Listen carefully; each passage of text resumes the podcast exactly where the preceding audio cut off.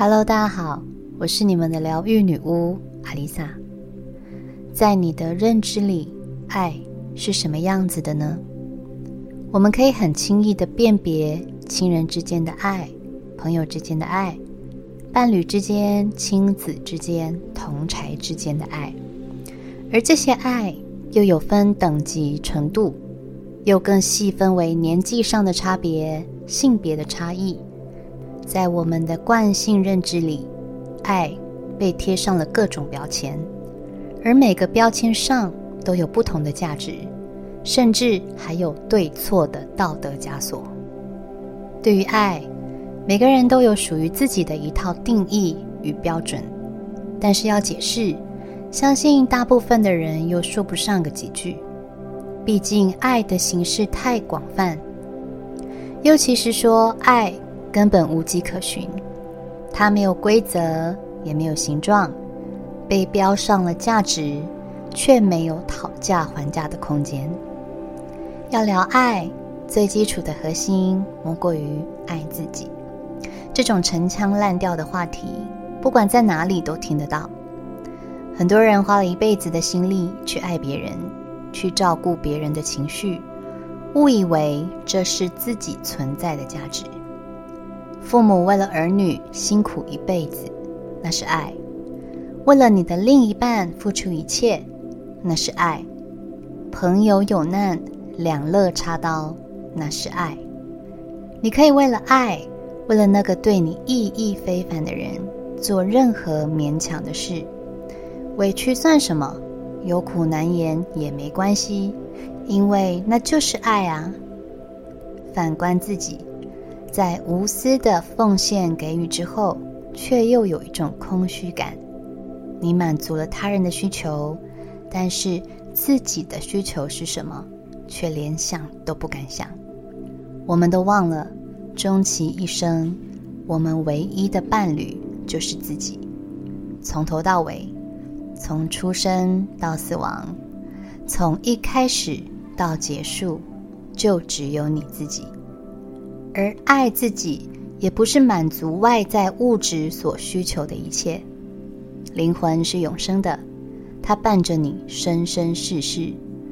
除了基本的物质需求外，你满足了自己的灵魂了吗？你为自己活过吗？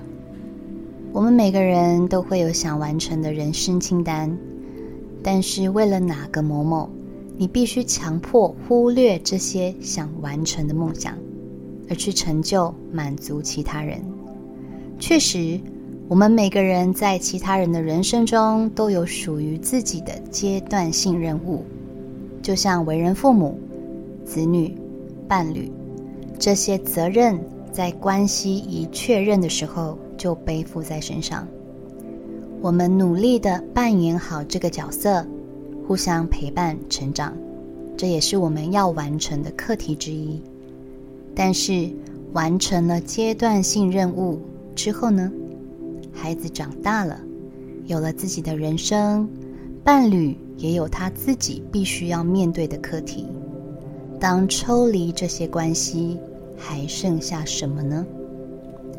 很多人无法认清阶段性任务的现实。一生就这样依附在各种关系中，寻找自己的价值、存在的意义。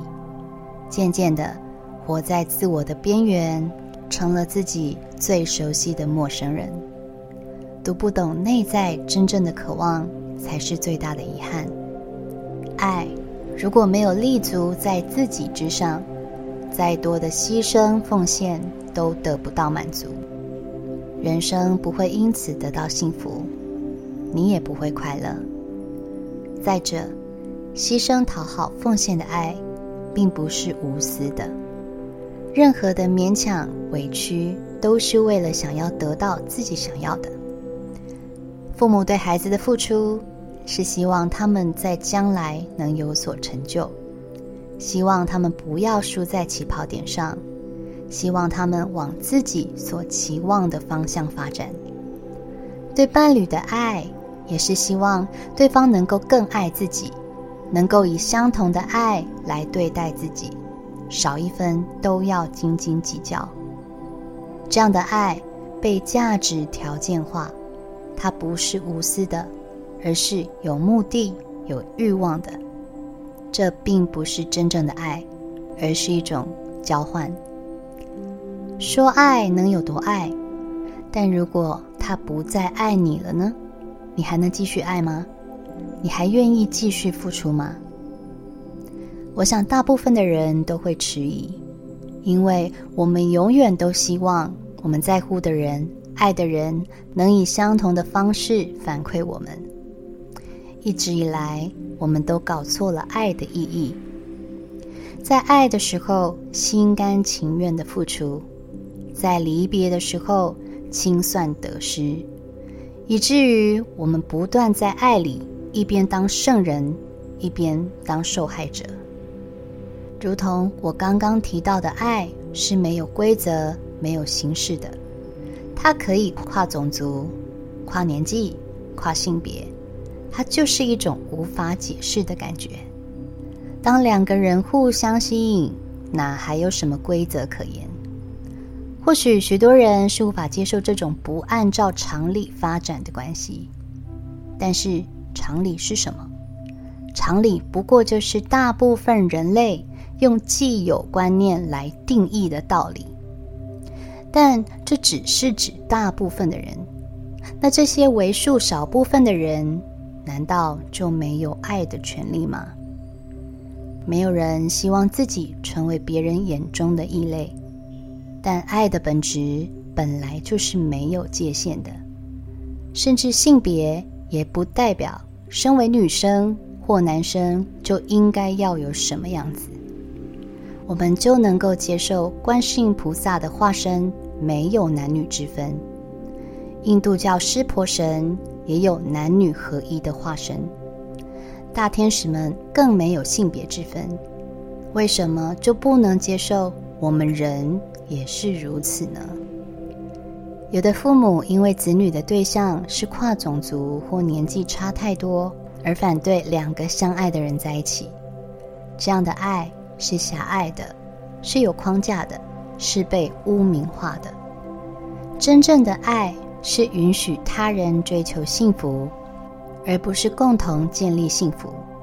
因为在我们眼中的幸福，不见得是别人的幸福。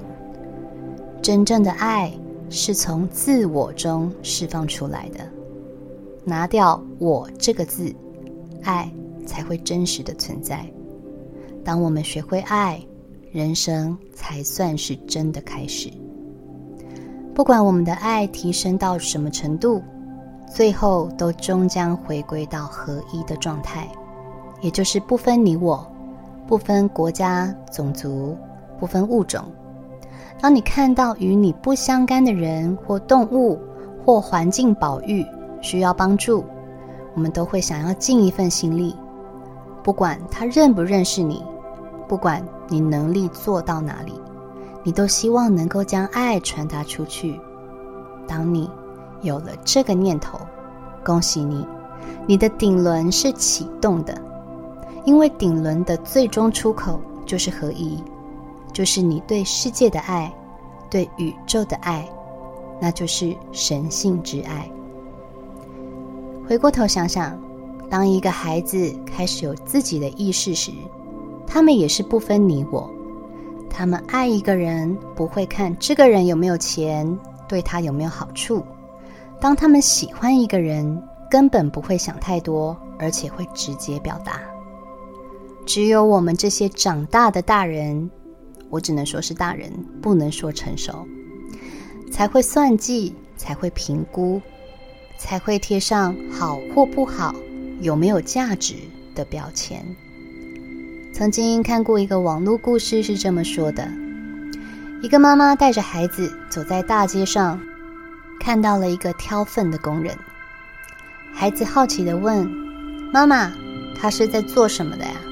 他看起来好辛苦哦。”为什么要碰那些东西呢？妈妈一脸嫌弃的拉着孩子快速逃离现场，边告诉孩子说：“如果你以后不读书，没出息，就会跟他一样挑粪，知道吗？”等孩子长大后，妈妈老了，开始大小便失禁，孩子却不愿意去处理妈妈的排泄物，只冷冷的回答一句：“我才不要跟你当初告诉我的那个挑粪的一样，做这么没出息的事情呢。”有时候，我们爱的深度与宽度都还不及一个涉世未深的孩子。孩子的爱是无私纯粹的，没有任何目的，也不涉及任何价值关系。这就是所谓的赤子之心。这种爱甚至都比我们每个成年人还要伟大。这种爱没有参与任何欲望、占有与交换的成分。当有一天我们真的认知到爱的本质就是付出与给予，跟对象是谁无关，才会解开因为爱产生在我们身上的枷锁。